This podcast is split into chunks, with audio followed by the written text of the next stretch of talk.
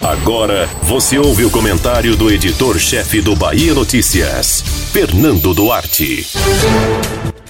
É incrível como a política é mutante. Até a última sexta-feira, o senador Jacques Wagner não apenas tinha comunicado aliados a decisão de não mais ser candidato ao governo, como já teria assumido participar da coordenação de campanha do ex-presidente Luiz Inácio Lula da Silva na tentativa de voltar ao Palácio Planalto. No final de semana, sobraram mobilizações de petistas clamando por Wagner candidato a governador e empurrando para o arranjo original, com Otto Alencar buscando a reeleição. Esse esforço expõe a fragilidade da coesão do grupo e facilita a vida de Assemineto, caso o adversário saiba explorar essa crise.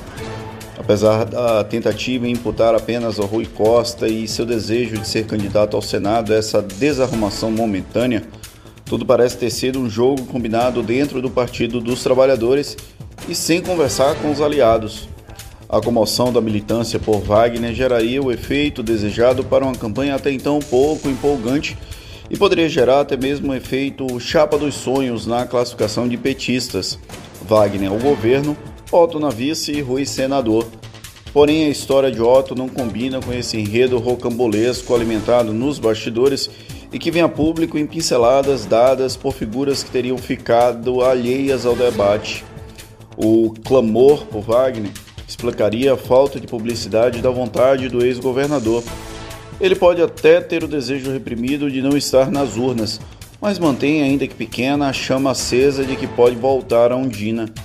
Ao fazê-lo, opta por fazer sangrar a relação leal mantida com Otto o social-democrata insiste em ser candidato ao Senado.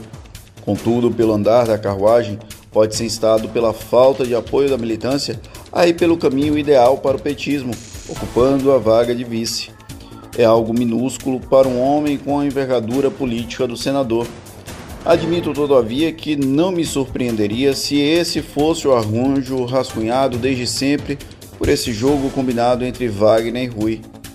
Cabe saber como o grupo adversário vai se comportar diante da situação. A Semineto tem elementos suficientes para atacar as fragilidades dessa aliança, benéfica mais ao PT do que aos aliados. Otto dificilmente trocaria de lado, mas não tê-lo de corpo e alma na campanha é um prejuízo difícil de mensurar.